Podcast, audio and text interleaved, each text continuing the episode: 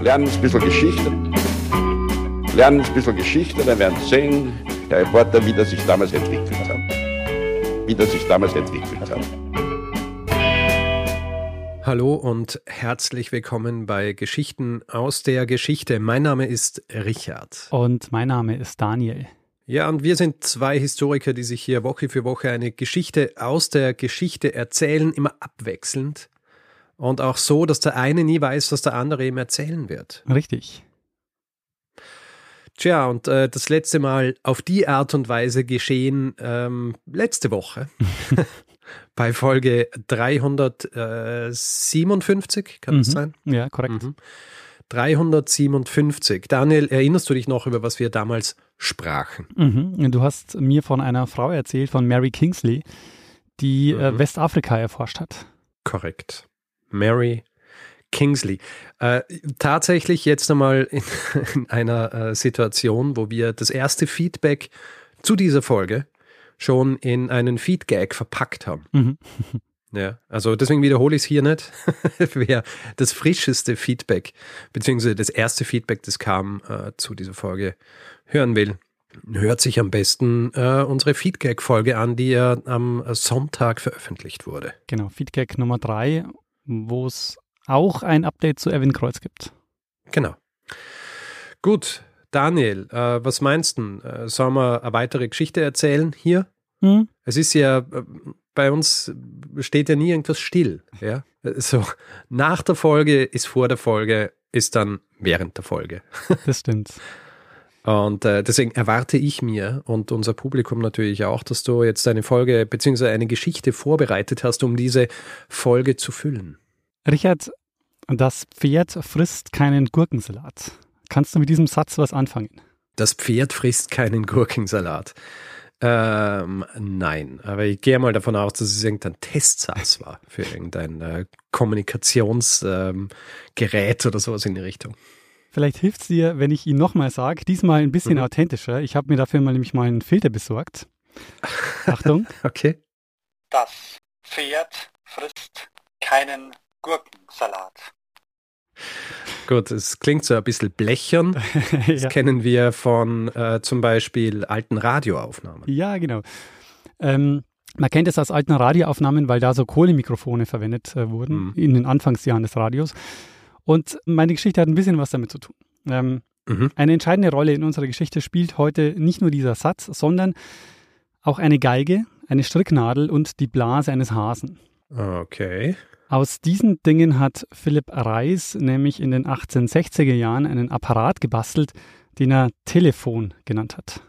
Telefon? Telefon. Ja, kenne ich. Hast du auch schon mal verwendet? ja, hin und wieder. Und ähm, dieser Satz mit dem Pferd und dem Gurkensalat, der gilt als der erste offiziell bestätigte fernmündlich übertragene Satz. Mhm. Richard, wir sprechen heute über die Erfindung des Telefons und was ein Lehrer aus Hessen damit zu tun hatte. Und du denkst dir jetzt vielleicht, Moment mal, das Telefon hat doch Alexander Graham Bell erfunden.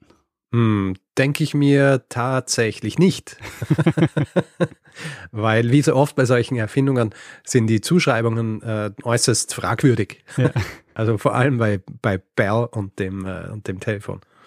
Was weißt du, Richard, über die Erfindung des Telefons? Äh, nichts äh, so im Detail, dass ich jetzt äh, hier drüber dozieren könnte. Ähm, dass Alexander Graham Bell tatsächlich nicht, und jetzt habe ich tatsächlich schon wieder so oft gesagt, erinnert mich jetzt wieder an unsere, an unsere Feedback-Folge. Aber er ist ähm, nicht wirklich der ähm, Erfinder des Telefons, weil da noch einiges äh, äh, davor schon kam. Ganz genau. Und eine dieser oder die, eine der wichtigsten Vorarbeiten für Bell, die stammt eben von Philipp Reis. Mhm. Äh, wie so oft bei Erfindungen gibt es auch hier ja so mehrere Entwicklungsstränge, die zusammenlaufen ähm, und Sachen, die auch unabhängig voneinander entdeckt wurden. Und beim Telefon gibt es eine recht komplizierte Vorgeschichte. Mhm. Aber wir konzentrieren uns jetzt mal auf den Mann, der dem Apparat seinen Namen gegeben hat, nämlich Telefon, und der offiziell zum ersten Mal Töne und Sprache fernmündlich übertragen hat. Über das offiziell werden wir nachher auch noch reden, ob es nicht jemanden gab, der unabhängig von Reis das ein wenig früher auch schon mal gemacht hat. Mhm. Jedenfalls, Reis hat ein Telefon gebaut und ist aber gestorben, bevor ein anderer, nämlich eben der Alexander Graham Bell, auf dieser Grundlage dann zur Weltruhm gelangt ist. Mhm. Ich nehme an, an deiner Reaktion habe ich das jetzt so ähm, wahrgenommen, dass du Philipp Reis nicht kennst. Ich äh, kenne ihn nicht. Sehr gut. Wir haben ja schon einige Folgen, wo es um das Übertragen von Senden äh, von Nachrichten geht und die direkte Vorgeschichte ist natürlich die Telegrafie, mhm. also die elektrische Telegrafie. Mhm. Äh, davon erzählst du mehr in Folge 175, wo es um das erste Kabel geht, das durch den Atlantik verlegt worden ist. Mhm. Ähm, was man da gemacht hat, ist ja ein elektrisches Signal über eine Leitung woanders hinzuschicken. Und ja. wenn man das noch weiter runterbricht, dann ist das im Grunde ja Strom an, Strom aus. Ja. Also man hat einen Text zum Beispiel in Form von einem Telegramm, das wird umgewandelt in das elektrische Signal und der Empfänger oder die Empfängerin muss dann das Signal wieder in Textform bringen. Und man muss sich da halt dann auf irgendeinen Standard einigen, was zum Beispiel dann in Form des äh, Morse-Codes oder Morse-Alphabets dann passiert ist. Ähm, und bei diesen Nachrichtentechniken wird ja immer gerne erzählt, was die erste Nachricht war, die übermittelt wurde. Ähm, yeah. Über den Gurkensalat müssen wir nachher noch reden. ähm, weißt du, was äh, das bei Morse war im Mai 1844? Ähm, bei Morse, ähm, das war aber nicht What hath God wrought. Ja, doch, genau, dieser ah, Bibelvers, ja. genau. Ja. What hath God wrought ähm, wird meistens übersetzt mit Was hat Gott bewirkt. Was hat Gott angestellt? Oder so. Was hat er jetzt schon wieder angestellt? Ähm, und der Philipp Reis ist Physiklehrer und er denkt sich, naja, eigentlich müsste es doch möglich sein, die Nachricht auch direkt zu schicken und eben nicht ähm, nochmal ähm, verschlüsselt über diesen Code. Und wie wir heute wissen, es ist tatsächlich möglich, aber der Weg dorthin war nicht ganz so leicht. Mhm. Ähm, Philipp Reis ist 1834 in Gelnhausen geboren. Das ist ein kleiner Ort in Hessen zwischen Frankfurt und Fulda. Und sein Vater war Bäcker und es ging ihnen wirtschaftlich eigentlich ganz gut. Und dann allerdings folgen einige Schicksalsschläge in kurzer Zeit, die dann alles ändern. Also die Mutter stirbt nur ein Jahr nach der Geburt. Der Vater stirbt dann 1843, da ist Philipp Reis gerade mal neun. Und sein Onkel und seine Großmutter kümmern sich dann um ihn. Ähm, er geht dann erst in Gelnhausen auf eine Schule, aber weil er so ein guter Schüler ist, wird er dann mit elf nach Friedrichsdorf geschickt. Das ist so 60 Kilometer entfernt und ist kurz vor Frankfurt, so im Norden von Frankfurt. Und dort besucht er dann das Institut äh, Louis-Frédéric Garnier. Das ist so eine private Lehr- und Erziehungsanstalt ähm, für Knaben, also ist ein Internat. Ähm, das wird sein Leben entscheidend prägen, weil er die meiste Zeit seines Lebens jetzt dort verbringen wird. Erst als Schüler und dann später als Lehrer. Und ähm, dementsprechend diese Schule, die gibt es heute noch und die heißt heute ähm, Philipp-Reis-Schule. Ah ja. Also die ist nach ihm benannt worden. Jedenfalls mit 14 endet seine Zeit dort aber erstmal. Er geht dann nach Frankfurt auf eine weiterführende Schule und erlebt dort übrigens die Märzrevolution von 1848 hautnah. Er ist zu dem Zeitpunkt in Frankfurt und das Ganze passiert also ja mehr oder weniger vor seiner Haustür. Mhm. Beteiligt sich aber in der Zeit nicht politisch, also da fällt er nicht auf. Aber er interessiert sich sehr für Naturwissenschaften und möchte jetzt studieren. Seine Lehrer empfehlen ihm das auch und die sagen, er soll auf das Polytechnikum in Karlsruhe äh, gehen. Mhm. Aber sein Vormund, der Onkel, sagt, nee, du machst erstmal eine Lehre und verbaut ihm damit zunächst mal die akademische Karriere. Vielleicht eine Sache noch kurz, nur weil wir ja gern äh, so Parallelen herstellen, auch zeitliche Parallelen. Mhm. Und weil es hier so naheliegend ist, weil du angesprochen hast, die Märzrevolution, also 1848. Das ist ja auch äh, genau dieser Zeitraum, als ähm, Adolf Sachs aktiv war. Nur im, äh, in, in Frankreich. Das heißt auch weitere Erfinder und quasi so zur Einordnung der Zeit, in der wir uns befinden. Ja, finde ich immer ganz lustig. Die 48er Revolution hatten wir auch bei ähm, der Frauenrechtlerin Anneke, mhm. Mathilde Anneke. Also bei Reis ist es jetzt so, er möchte eigentlich gerne irgendwas Naturwissenschaftliches studieren, ähm, aber sein Vormund, der Onkel, sagt jetzt, nee, du machst erstmal eine Lehre das hängt jetzt Reis auch sein Leben lang nach. Also wir werden auch nachher sehen, wie er versucht, seine Erfindungen auch in akademischen Kreisen zu verbreiten und dort wird er aber nicht so ernst genommen, äh, wie er sich das gewünscht hätte. Hm. Jedenfalls, er macht jetzt äh, ab 1850 eine kaufmännische Lehre in Frankfurt und beginnt jetzt in seiner Freizeit Experimente zu machen und sich mit Naturwissenschaften auseinanderzusetzen. Äh, zum Beispiel wird er auch Mitglied im Physikalischen Verein in Frankfurt. Und in dieser Zeit ist auch erstmals verbrieft, dass er sich dazu äußert, also er träumt davon, äh, die Tonsprache mittels Elektrizität in die Ferne mitzuteilen, wie es heißt. Mhm. Und nachdem er dann die Lehre abgeschlossen hat, bietet ihm sein Chef jetzt eine fixe Stelle an, aber Reis ähm, verzichtet und sagt, nee, er möchte mehr über Technik und Naturwissenschaften lernen und geht jetzt nach Frankfurt auf eine polytechnische Vorschule, wo er sich, und sein Plan ist jetzt, sich zum Lehrer ausbilden zu lassen. Das muss er allerdings unterbrechen, weil 1855 noch ein Militärjahr ableisten muss. Und nachdem er das also abgeleistet hat, kommt er zurück nach Friedrichsdorf, einfach eigentlich nur um eine Pause zu machen. Ähm, dort ist er zur Schule gegangen, auf dieses Internat, die Garnier-Schule. Und er plant jetzt eigentlich weiterzuziehen, ähm, um sich als Lehrer ausbilden zu lassen. Aber er trifft jetzt dort nochmal den Direktor, den Garnier. Und der sagt zu ihm, bleib doch hier und ich biete dir eine Anstellung als Lehrer an.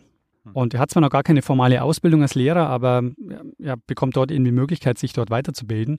Und das nimmt ähm, Reis jetzt dankend an und so bleibt er jetzt in Friedrichsdorf und gründet dort eine Familie. Mhm. Und äh, in dem Haus, in dem er gewohnt hat in Friedrichsdorf, ist heute das Philipp Reis Museum untergebracht äh, und das Hugenottenmuseum. Äh, denn äh, diese Straße heißt heute Hugenottenstraße. Aha. Äh, das ist nämlich eine Hugenottensiedlung, ähm, weshalb die Umgangssprache dort auch Französisch war. Verstehe. Und es erklärt vielleicht auch, äh, vielleicht hast du dich auch gewundert, dass der Louis Frédéric Garnier dort eine private Lehr- und Erziehungsanstalt äh, betreibt. Aber das liegt eben daran, dass es eine Hugenottensiedlung war und er eben in dem Zuge ähm, dorthin gekommen ist. Ähm, Reis arbeitet jetzt dort als Lehrer und nutzt jede freie Minute für seine Experimente und Basteleien.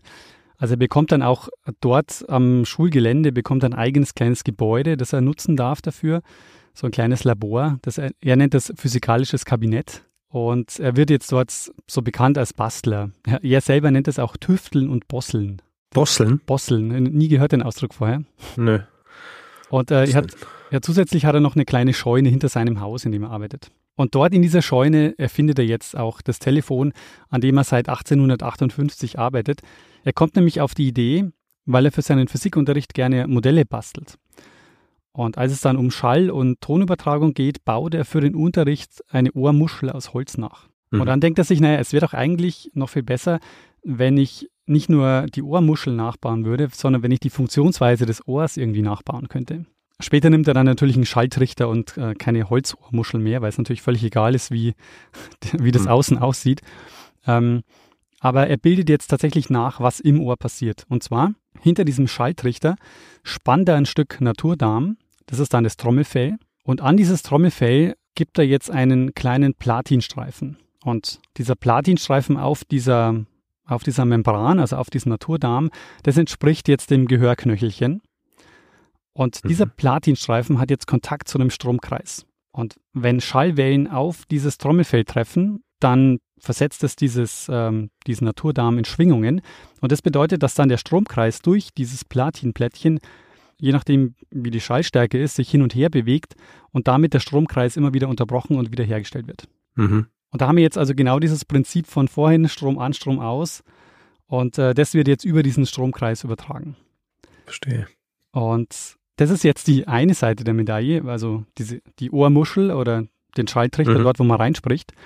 Ähm, aber es braucht ja auch eine Gegenstelle, also dort, wo die Übertragung dann auch ankommt und dann zu hören ist. Mhm. Also im Grunde müsste man ja heute sagen, äh, braucht er ein Mikrofon zum Reinsprechen und einen Lautsprecher dann zum Hören.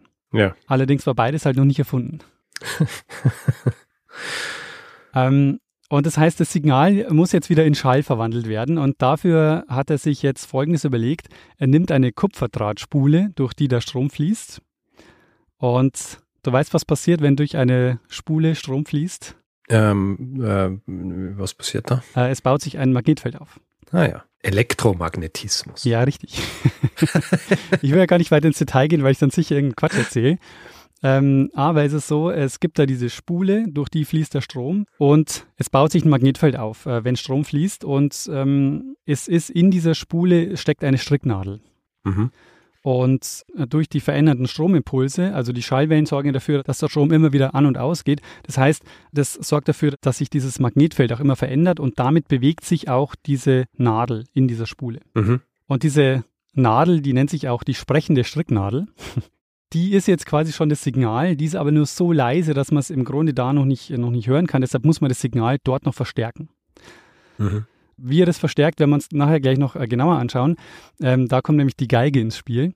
Jedenfalls 1860 ist der erste Prototyp fertig. Er baut insgesamt zehn Stück, die alle recht ähnlich sind und im Prinzip eben das menschliche Ohr auf diese Weise imitieren. Ja.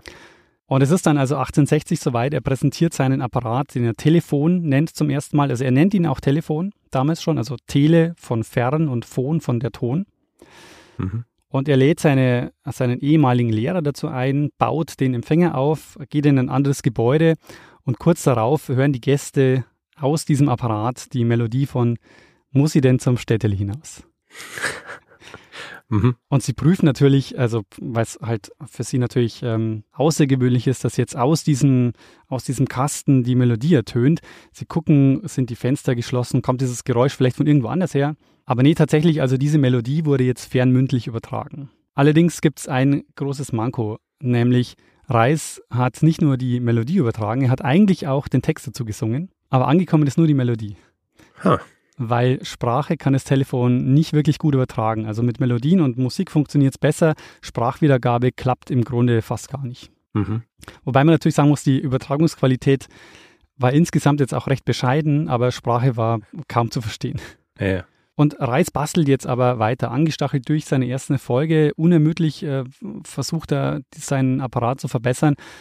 Und ein Jahr später, im Oktober 1861, wagt er jetzt den Schritt in die Öffentlichkeit er stellt das Telefon beim Physikalischen Verein in Frankfurt vor. Der Vortragstitel lautet über die Fortpflanzung musikalischer Töne auf beliebige Entfernung durch Vermittlung des galvanischen Stroms. Und er probiert es, also wie man an diesem Vortragstitel jetzt auch schon ähm, sehen kann, er probiert es erst gar nicht mit Sprache, sondern konzentriert sich nur auf Musik. Mhm. Ähm, Im Vortragssaal wird der Empfänger deponiert, er geht ungefähr 100 Meter weiter in ein anderes Gebäude. Alle Fenster und Türen werden geschlossen. Es wird dann Musik gespielt und das ist wahrscheinlich das erste übertragene Live-Konzert der Geschichte. Mhm. Und am Höhepunkt, ich weiß, du hoffst auf eine Klarinette und ein Saxophon. ist ja auch schon erfunden Maybe. beides.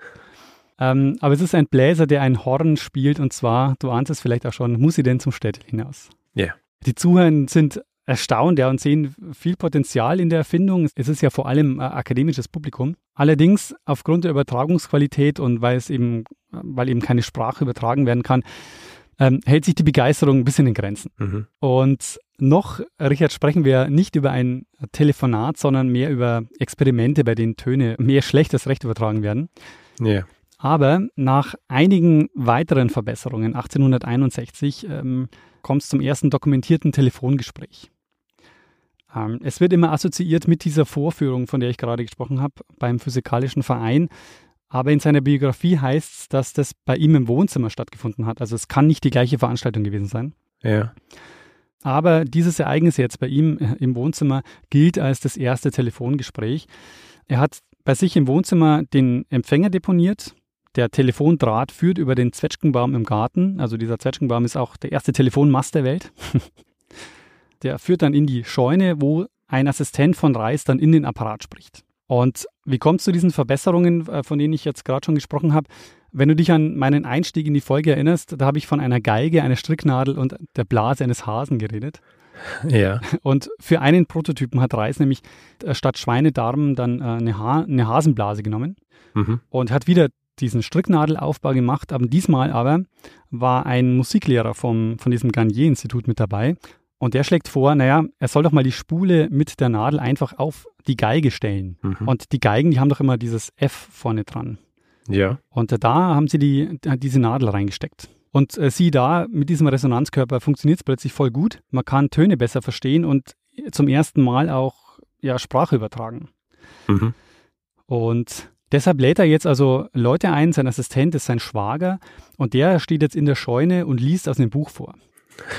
Und mhm. der Reis hält sich also im Wohnzimmer die Geige bzw. diesen Resonanzkörper ans Ohr und wiederholt, was er da hört.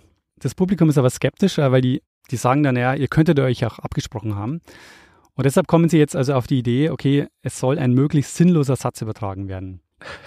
Dem Musiklehrer, dem die Geige gehört, der ist auch dabei und der hat eine Idee. Der geht nämlich dann in die Scheune und dann sagt er diesen legendären Satz, das Pferd frisst keinen Gurkensalat. Und das war das Absurdeste, das ihm eingefallen ist. Genau, das war das Absurdeste, was ihm spontan eingefallen ist. Und jetzt kommt's. Reis am anderen Ende der Leitung ist völlig irritiert von diesem Satz und äh, wiederholt ihn dann, aber nur halb. Er sagt, das Pferd frisst. Hm. Und ja, das ist jetzt diese Geschichte um den Gurkensalat, wo man sagen muss, naja, es gilt als der erste Satz des ersten Telefongesprächs, aber erstens mal haben Sie vorher schon aus dem Buch vorgelesen. Mhm. Es war überhaupt kein Gespräch, weil antworten konnte ja niemand. Und dann hat Reis auch nur die Hälfte verstanden. also, ja gut, also mit viel Fantasie kann man behaupten, es ist der erste Satz. Ganz genau. Also es gilt eben, ähm, ja, wenn du das googelst, offiziell gilt es als der erste gesprochene Satz äh, in, in einem Telefonat. Mhm. Aber es ist halt vor allen Dingen, würde ich sagen, eine gute Geschichte. Allerdings, es geht noch weiter, weil dem Musiklehrer fällt noch ein weiterer absurder Satz ein. Und ähm, schau mal, ob du ihn verstehst. Die Sonne ist von Kupfer. Die Sonne ist von Kupfer? ja, richtig. Die Sonne ist äh, von Kupfer, sagt er. Und Reis versteht diesmal wieder, er versteht es diesmal wieder falsch. Er sagt, die Sonne ist von Zucker. naja, er ist zumindest näher dran als beim Gurkensalat. Ja. Aber dieser Erfolg, der führt jetzt dazu, dass Reis ab jetzt aktiver wird. Ähm, und zwar ab 1862 ähm, präsentiert er öfters seine Apparatur ähm, in der Öffentlichkeit. Er versucht jetzt auch die Anerkennung im akademischen Bereich zu kriegen und er verbreitet das Telefon jetzt auch. Er lässt nämlich einige Prototypen herstellen, die er verkauft und die als wissenschaftliche Vorführobjekte dienen sollen. Mhm. Also er schreibt dafür auch eine Bedienungsanleitung, aber betont, dass das noch keine kommerziellen Produkte sind, sondern nur Forschungsgeräte. Mhm. Ähm, er nennt dann dieses Gerät zum Reinsprechen in der Telefon und den Empfangsapparat, den nennt er Reproduktionsapparat. Und ein kleiner Spoiler an der Stelle, dadurch erfährt jetzt auch Alexander Graham Bell von der Erfindung. Hm. Also 1862, in dem Jahr, wo er diese Prototypen verkauft, äh, bekommt auch äh, in Edinburgh ähm, Bell einen dieser Reisapparate zu Gesicht oder beziehungsweise ähm, sein Vater, glaube ich, kauft einen und sie experimentieren dann mit diesem Reistelefon. Mhm. Die Variante hat jetzt natürlich keine Geige mehr, sondern da ist so ein Resonanzkörper unten dran, so eine Holzkiste. Und äh, diese Nachbauten führen jetzt dazu, dass das Telefon zum Beispiel auch bei der Weltausstellung 1862 in London zu sehen ist. Und es verbreitet sich jetzt, äh, zumindest in Fachkreisen kennt man jetzt das Telefon. Der große Durchbruch lässt auf sich warten, aber die Information oder das Telefon ist jetzt im Grunde schon in der Welt und, und in Fachkreisen äh, ist es auch schon bekannt. Ja. Auch aus dem Wissenschaftsbetrieb kriegt er nicht viel Anerkennung, weil er da einfach mehr als der Bastler wahrgenommen wird und nicht als der Forscher. Und es wird auch immer wieder kritisiert, dass die Sprachübertragung nicht gut genug wäre. Und es ist jetzt auch zu dem Zeitpunkt nicht absehbar, so Mitte, Ende der 1860er Jahre, dass es irgendwann mal oder dass diese Erfindung bald mal ein finanzieller Erfolg wird. Mhm. Und deshalb wendet sich jetzt Reis enttäuscht ab und widmet sich ab Ende der 60er Jahre anderen Erfindungen. Und Kurze Zeit später wird seine Erfindung weltberühmt und eine der wichtigsten Nachrichtenübertragungstechniken überhaupt. Aber das erlebt Reis nicht mehr, weil er früh mit nur 40 Jahren im Jahr 1874 stirbt. Nein, an was steht da? An einer Tuberkulose. Er äh, verbringt einige Monate noch in einem Sanatorium, aber er kommt zurück und äh, die Krankheit äh, ja, wird nicht besser und er stirbt. Dann 1874 und, mhm. und zwei Jahre später Ziemlich genau zwei Jahre nach seinem Tod, 1876, meldet ein Einwanderer aus Schottland in den USA das Telefon zum Patent an und wird damit weltberühmt. Ja. Und die Geschichte um das Patent ist mindestens eine eigene Folge, also mindestens ein, wahrscheinlich eine ganze Podcast-Serie. Ja. ja. ähm, du kennst es wahrscheinlich, weil dir ist es schon öfters vorgeschlagen worden. Ähm, ja, diese ganze Geschichte ähm, um, ums Telefon, also vor allem auch, ja, was dann später kommt. Ist mir auch schon vorgeschlagen worden, ja. Ähm, zwei Stunden nach Bell reicht nämlich der Unternehmer Elisha Gray ebenfalls ein Patent ein. Mhm. Und das äh, ja, folgt eine der größten Patentstreitigkeiten in der Geschichte, die Telephone Cases. So, um die Dimensionen zu verdeutlichen, in den ersten 18 Jahren gab es 587 Klagen vor Gericht gegen die Bell Telephone Company wegen des Patents. Aha. Und Bells Apparat, den er da anmeldet, äh, ist zu dem Zeitpunkt noch gar nicht funktionsfähig. Also im Gegensatz zu dem Telefon, das Elisha Gray anmeldet, das eben schon funktioniert hat. Ja. Und Bell setzt sich halt letztlich durch und hat halt gigantischen Erfolg. Also 1877 gründet er die Bell Telephone Company, die dann ab 1885 zur American Telephone and Telegraph Company geworden ist, also AT&T. Mhm. Und ATT war ja lange Zeit das größte Telekommunikationsunternehmen der Welt mit dem Telefonmonopol in den USA bis in die äh, 1980er Jahre. Mhm. Und Gray war aber nur einer von vielen, die schwere Vorwürfe gegen Bell erhoben haben. Und über einen müssen wir auf jeden Fall noch sprechen, denn vermutlich war Reis gar nicht der Erste, der das Telefon erfunden hat. Es gibt nämlich okay. noch einen anderen, der unabhängig von Reis an der direkten Tonübertragung gearbeitet hat. Und zwar war das Antonio Miucci. Mhm. Hast du von äh, Antonio Miucci schon gehört? Nein. Sehr gut. der ist 1850 in die USA eingewandert und der hatte vielleicht sogar schon vor Reis ein funktionsfähiges Telefon gebaut. Seine Frau ist nämlich krank geworden und konnte das Bett nicht mehr verlassen und er hat dann daher Mitte der 1850er Jahre einen Apparat gebaut, mit dem er mit ihr in seiner Werkstatt kommunizieren konnte. Aha. Und diesen Apparat hat er Teletrofono genannt. Teletrofono. Und es heißt eben, er hätte diesen Apparat 1860 das erste Mal öffentlich vorgeführt und damit ein Jahr vor Reis. Mhm. Allerdings ist jetzt der Unterschied, dass wir bei Reis das Ganze sehr gut dokumentiert haben und mhm. bei Miucci halt nicht.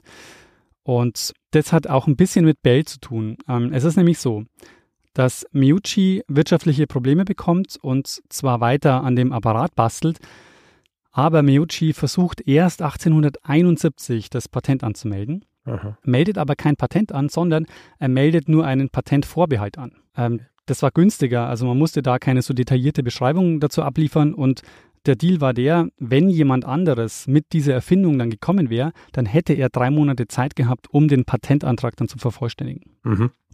Allerdings musste man diesen Patentvorbehalt dann jährlich erneuern. Das hat immer für ein Jahr gegolten. Und Miyuchi macht es nur bis 1874 und dann verlängert er diesen Patentvorbehalt nicht mehr. Wir wissen nicht warum. Hätte er es gemacht, dann hätte Bell das Telefonpatent nicht anmelden können. Und es heißt oft, dass er sich dieses Patent nicht hat leisten können, dass er das deshalb nur mit diesem Patentvorbehalt gemacht hat, weil es günstiger war.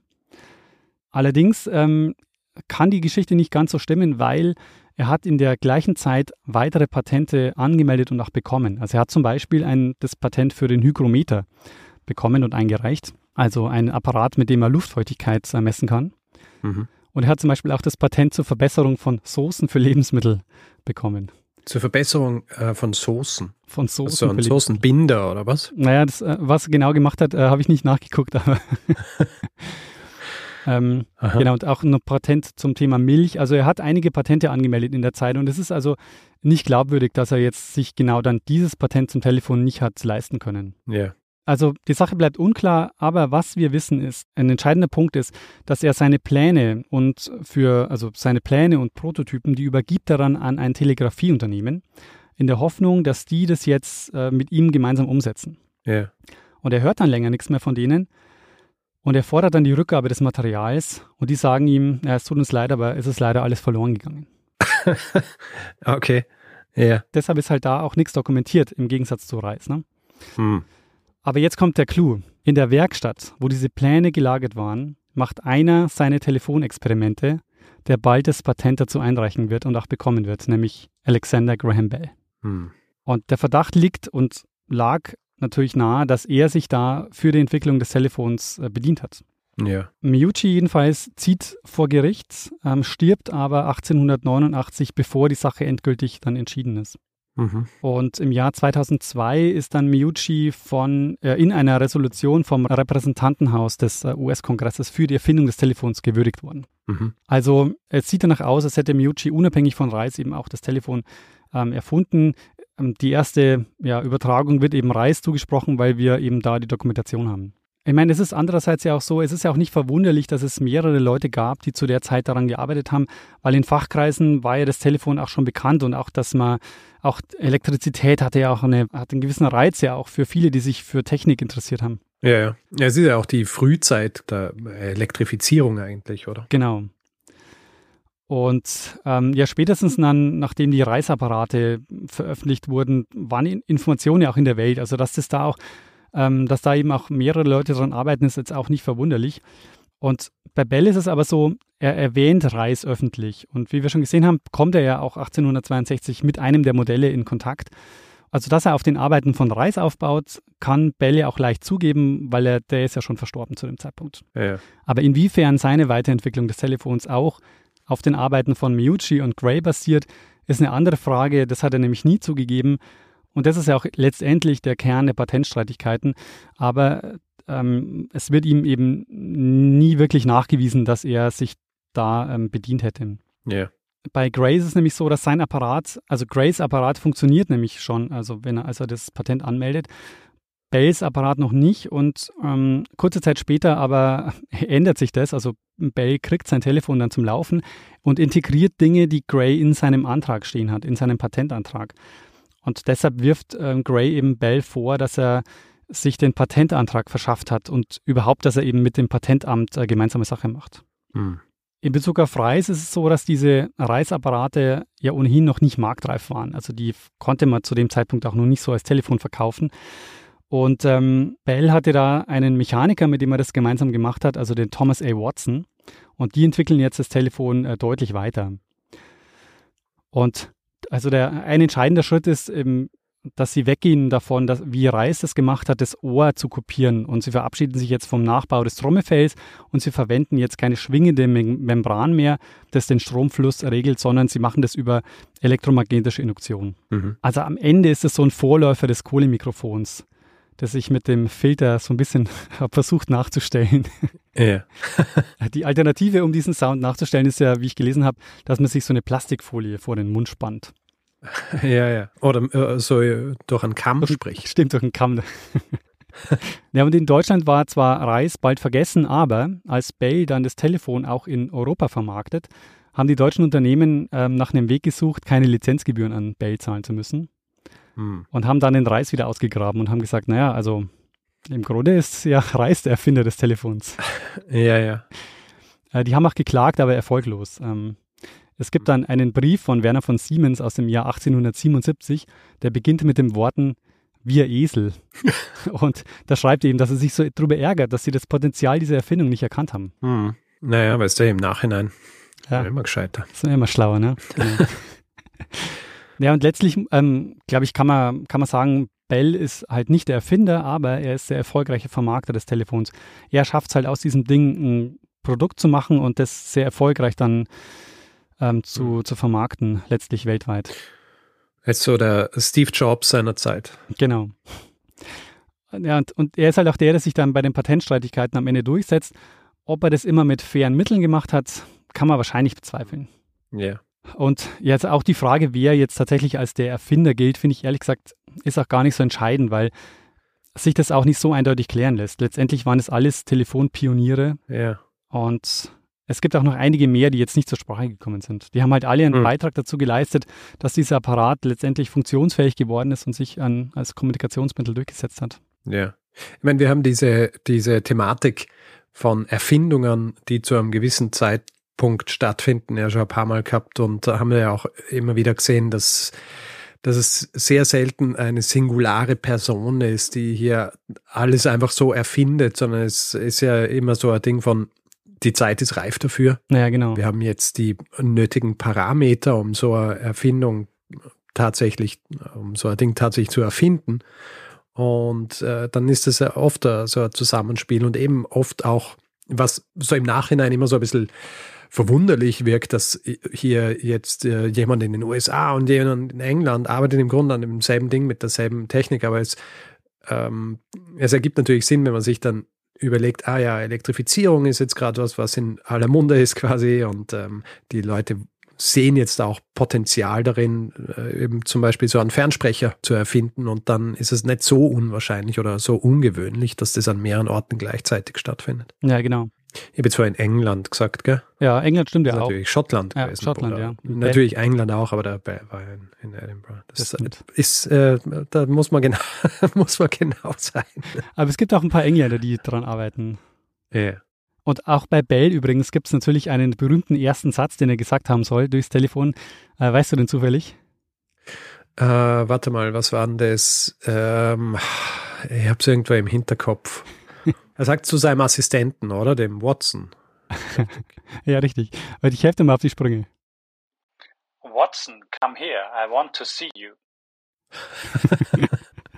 das ist weniger absurd als der Satz mit dem Pferd und dem Gurkensalat. Ja, ja wobei äh, der Umstand ist der, ähm, dass er seinen Mechaniker ruft, ähm, weil er sich gerade Säure über die Kleidung geschüttet hat.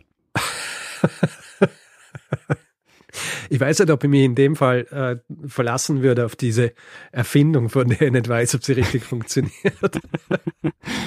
ja. Watson, come here. I've poured acid all over my clothing. ja, genau. Also, was sicher ist, diese überlieferten Sätze ähm, sind zwar schöne Geschichten, aber stimmen natürlich nicht, dass, dass es die ersten Sätze waren. Ich meine, bei Reis haben wir ja auch gesehen, dass sie vorher aus einem, Buch, aus einem Buch vorgelesen haben und Reis den Gurkensalat ja nicht mal verstanden hat. Ja, aber es ist gut, äh, sind gute Geschichten und gut auch, um diese Geschichten zu erzählen, beziehungsweise das in eine Geschichte zu verpacken. Ich hoffe, dass du einen dieser Sätze jetzt auch als äh, Titel dieser Episode verwenden wirst. Ah, gute Idee, Richard. Wir sind ja nicht sehr kreativ normalerweise, was unsere Episoden angeht, also unsere Titel angeht. Das stimmt. Ja, Richard, und das war meine Geschichte über die Erfindung des Telefons und wie ein Lehrer in einem kleinen hessischen Dorf in seiner Scheune die Idee dazu hatte, Töne und Sprache über die Ferne zu schicken. Sehr gut. Sehr schön. Äh, schöne, schöne Geschichte und man denkt ja immer, man, man weiß so, ja, ja, Telefon, Bär und, und äh, ja, da hat es auch Streitigkeiten oder sonst gegeben, aber die, die Details äh, sind immer sehr interessant zu wissen bei sowas vor allem, ähm, weil es uns, wie vorhin ja auch angesprochen habe, immer wieder vor Augen führt, dass wir keine Insel sind, ja, als Personen ja. und auch als Erfinderinnen und Erfinder, sondern dass, dass das alles irgendwie miteinander äh, verknüpft ist, ja. Ja. Äh, was du erzählt hast vom Yuji und seinen Aufzeichnungen, die so verloren gegangen sind, ja. Mhm. So, das hat mich erinnert an diese Geschichte von, das war vor ein paar Jahren in, in Vorarlberg, glaube ich, da hat jemand äh, bei einer Trafik, äh, glaube ich, entweder über Rubellos oder tatsächlich über Lotto gewonnen. Mhm. Also hat es dort gekauft und hat ziemlich viel gewonnen. Also ich glaube eine Million oder sowas und geht so zurück zu diesem Trafikanten und äh, sagt, hey, schau, ich habe da gewonnen. Und der so, ah ja, das muss ich prüfen. Und dann geht er zurück in seine, in seine Trafik und dann will der irgendwann dieses Ding wiederhaben, dieses Los, und dann sagt er so, ja, es tut ihm leid, er hat es verloren. oh nein. Was so völlig absurd ist, er hat es natürlich nicht verloren, sondern ja. er hat sich wahrscheinlich in einer Kurzschlusshandlung gedacht, ah, verdammt, ich muss an dieses Ding kommen. Und ich meine, das Endgame hier, ja, hat er, hat er offensichtlich nicht drüber nachgedacht, weil dann ist halt die Polizei gekommen und hat die Trafik durchsucht und hat das losgefunden. Ja. ja. Aber so ähnlich auch so dieses, du, ähm, ich schicke dir all meine Aufzeichnungen meiner bahnbrechenden Erfindung, möchte sie dann wieder haben und dann so, ja, sorry, wir haben sie verloren. Naja. Ja. Ich meine, bei ihm, er hat halt natürlich dann nicht irgendwie die Möglichkeit gehabt, irgendwie Polizei zu rufen, die dann dort hingehen und das durchsuchen und schauen, ob das stimmt. Aber es ist äh, ziemlich absurd eigentlich. Ja. Gedanke. Vor allem, wenn man sich dann überlegt, dass, dass damit ja auch so ein bisschen die Geschichte des Telefons ähm, neu oder anders geschrieben worden ist, als sie tatsächlich geschrieben worden wäre, wenn diese Aufzeichnungen nicht verloren gegangen wären. Ja, genau was, nach dem, was ich gelesen habe, lag es wahrscheinlich auch ein bisschen daran, also er hatte hm, finanzielle Schwierigkeiten einerseits und er war, ähm, er war des Englischen äh, nicht so mächtig. Also er hatte so ein bisschen Schwierigkeiten auch, äh, sich äh, in den USA zurechtzufinden mit Behörden und so. Naja, dann äh, haben wir auch wieder eine gute Verknüpfung äh, zu anderen Themen, die wir auch schon gemacht haben. Also Geschichten aus den USA mit italienischen Einwanderern. Oh ja. Weil das, da wissen wir ja auch, dass das grundsätzlich schwierig war für vor allem zu jener Zeit italienische ähm, Einwanderer, weil die so einen schlechten Ruf gehabt haben. Ja, genau, ja. Das heißt, auch oft nicht so die Unterstützung gekriegt haben, die sie gebraucht haben und eben natürlich sprachliche Barrieren haben dann ja auch dafür gesorgt, dass, dass sie so behandelt werden haben können, wie sie behandelt wurden lange Zeit. Das stimmt, ja. Also man geht heute davon aus, dass Bell jetzt äh, diese Erfindung nicht kopiert hat, aber dass eben Elemente davon genommen hat, also das Ganze kombiniert hat dann zu, zu seinem Apparat. Ja, ja. Naja, wie gesagt, äh, also so der, der gute Vermarkter, wenn man so will. Ja, ganz genau. des Ganzen dann auch. Ja, sich überall bedienen. Was ja grundsätzlich nicht, äh, also so funktioniert Wissenschaft oder äh, nicht nur Wissenschaft, sondern so funktionieren ja solche Erfindungen auch. Ja. Also du du stehst ja immer so ein bisschen auf den Schultern von Riesen in so einem Zusammenhang und ähm, ist oft so ein Gemeinschaftsprojekt, aber wichtig dabei wäre natürlich, dass dann diejenigen, die einen äh, großen Anteil daran haben, dass die auch entsprechend äh, gewürdigt oder äh, sogar finanziell entschädigt werden für solche Dinge. Ja, genau. In dem Fall hätte es ja auch beteiligen können. Und ich meine, ATT hat ja dann tatsächlich, glaube ich, genug verdient, als dass man den Leuten da auch hätte noch Geld geben können. Ja, kann man so sagen. Äh, sehr gut. Jetzt, ähm, jetzt kenne ich diese Geschichte tatsächlich im Detail. Äh, weißt du, das ist ja immer so dieses Wissen, das man so ein bisschen hat Ja. ähm, über, über die Entstehung. Aber ich bin sehr froh, dass du das jetzt gemacht hast. Und bei mir ist auch bei solchen Dingen, da, da, da habe ich immer ein bisschen Angst, mich zu sehr äh, zu vertiefen ins Detail, weil ich Angst habe, dass ich irgendwas falsch sage über, über die Technik oder so, weil ich, weil ich es vielleicht nicht richtig verstanden habe. Aber du hast es sehr schlüssig dargestellt jetzt. Also ähm, es freut mich. Ihr habt es gut verstanden. Das äh, freut mich. Ich hoffe, dass es auch richtig war. Ich habe natürlich dieselbe Sorge wie du. Aber bin deshalb auch nicht so sehr ins Detail gegangen, was die Technik angeht. Da gäbe es natürlich noch einiges, was man mir hätte erzählen können, aber hm, Ja, das gibt's immer genau. bei solchen Themen. ähm, hat jetzt, glaube ich, eine ganz gute Geschichte auch für so ein Partygespräch, wenn es mal so auf einer Party sitzt, steht in der Küche, es gibt Gurkensalat. ja, es gibt viele Anknüpfungspunkte. Stell dir vor, du stehst auf einer Weide und da ist ein Pferd. Oh ja. da kannst du dann Leuten sagen, die dabei sind, übrigens, das Pferd frisst keinen Gurkensalat. Und der, der neben dir steht so, das Pferd frisst? Entschuldigung, ich habe das nicht richtig verstanden. Äh, großartig. Ähm, Naja. Äh, Eine Sache noch, die ich im Laufe der Recherche gelernt habe, hat mich total erstaunt. Wahrscheinlich ist es eh allgemein bekannt und du weißt das auch, aber mir war es nicht bewusst. Ähm, Dezibel, die Maßeinheit. Hast du gewusst, dass das Mhm. nach Bell benannt ist? Ähm, nein, aber Dezibel. jetzt, wo du sagst, da gibt es natürlich Sinn, ja. Voll. Also sie haben das halt angepasst so und das zweite L weggenommen, oder? Genau, Weil der das Bell ist ja mit Doppel-L und Dezibel ist dann äh, mit einem L. Genau. Sie haben das L weggenommen, aber das Bell ist die Maßeinheit, die nach ihm benannt ist. Ah, verstehe. Wieder mal was gelernt. Sehr gut. Äh, War das ein, äh, es war wahrscheinlich ein Hinweis, oder? Ja, es war tatsächlich ein Hinweis. Ähm, und zwar hat mir gerade letzte Woche Harald geschrieben, ich soll doch mal die Geschichte des Telefons erzählen und klären, ob Antonio Meucci oder Alexander Graham Bell das Telefon erfunden hat. Ja, du hast dich für den Mittelweg entschieden Genau, und hast äh, angefangen mit Reis. genau. Also, weil da war ich schon in der Vorbereitung. Das heißt, ähm, da konnte ich nicht mehr zurück. Ah, verstehe. Äh, Thomas hat ähm, auch einen Hinweis zu Bell geschickt. Zu Reis habe ich tatsächlich noch keinen bekommen. Mhm. Ähm, bei der Literatur gibt es äh, eine kurze Biografie über den Reis, die ich empfehlen kann. Die ist von Wolfram Weimer und heißt Der vergessene Erfinder, wie Philipp Reis das Telefon erfand. Sehr gut. Hast du dieser Folge noch etwas hinzuzufügen, werter Daniel? Na, ich würde sagen, mach mal oder geh mal über zum Feedback-Hinweis-Blog. Gut. Wer Feedback geben will zu dieser Folge oder anderen, kann uns nicht anrufen. Das ist der eine Kanal, den wir nicht haben. kann uns aber ein E-Mail schreiben. Äh, Das ist äh, feedback.geschichte.fm. Kann auf unserer Website kommentieren. Geschichte.fm ist die Adresse. Wir sind auch auf unterschiedlichsten Social Media Plattformen zugegen. Äh, Twitter, Instagram und Facebook. Da immer unter, unter dem Namen Geschichte FM. Auf Mastodon sind wir auch. Äh, am besten auf geschichte.social gehen, dann landet man direkt dort. Und wer uns reviewen will, äh, Sterne vergeben und all solche Dinge, kann das zum Beispiel auf Apple Podcasts machen oder panoptikum.io oder grundsätzlich überall, wo man Podcasts bewerten kann. T-Shirts, Tassen und äh, allen möglichen Merch bekommt ihr unter geschichte.shop. Und es gibt zwei Möglichkeiten, diesen Podcast werbefrei zu hören. Und zwar der eine Weg ist äh, via Steady. Da bekommt ihr einen Feed, der auch jeden Mittwochvormittag aktualisiert wird. Und da gibt es eben, eben die Folgen ohne Werbung. Alle Infos dazu gibt es unter geschichte.fm slash steady. Der zweite Weg ist der Kanal Geschichte Plus auf Apple Podcasts. Da gibt es auch den Feed für 3,99, glaube ich, kostet er da. Und da gibt es die Folgen auch werbefrei. Wir bedanken uns in dieser Woche bei Norbert, Michael, Judith, Julia, Angelika, Peter, Christian, Thomas, Sabine, Fabian, Lukas, Georg, Clemens, Andreas, Katharina, Marei, Ramon, Jette, Julia, Nikolas, Joe, Thomas, Marcel, Till, Sebastian, Alexander, Romina, Christopher, Stefanie, Michael und Markus. Vielen, vielen Dank für eure Unterstützung. Ja, vielen herzlichen Dank. Tja, dann würde ich sagen, Richard, in dem Fall äh, geben wir doch dem einen das letzte Wort. Also machen wir das, was wir immer machen und geben dem einen das letzte Wort, der es immer hat. Genau. Bruno Kreisky. Lernen ein bisschen Geschichte. Lernen ein bisschen Geschichte, dann werden Sie sehen, der Reporter, wie das sich damals entwickelt hat.